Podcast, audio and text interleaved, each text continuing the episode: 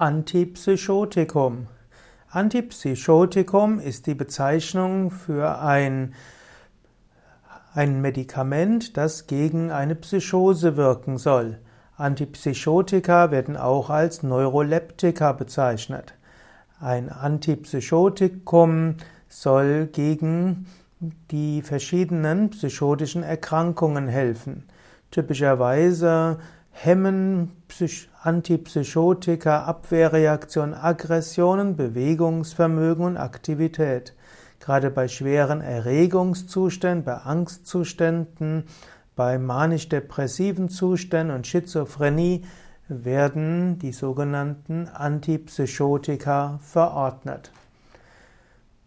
Eine Behandlung einer Psychose allein durch Antipsychotikum kann kurzfristig hilfreich sein. Langfristig ist es wichtig, dass nach oder während der Behandlung mit einem Antipsychotikum auch eine Psychotherapie angewendet wird. Denn die Heilungschancen sind durch Psychotherapie erheblich größer als nur durch Antipsychotikum.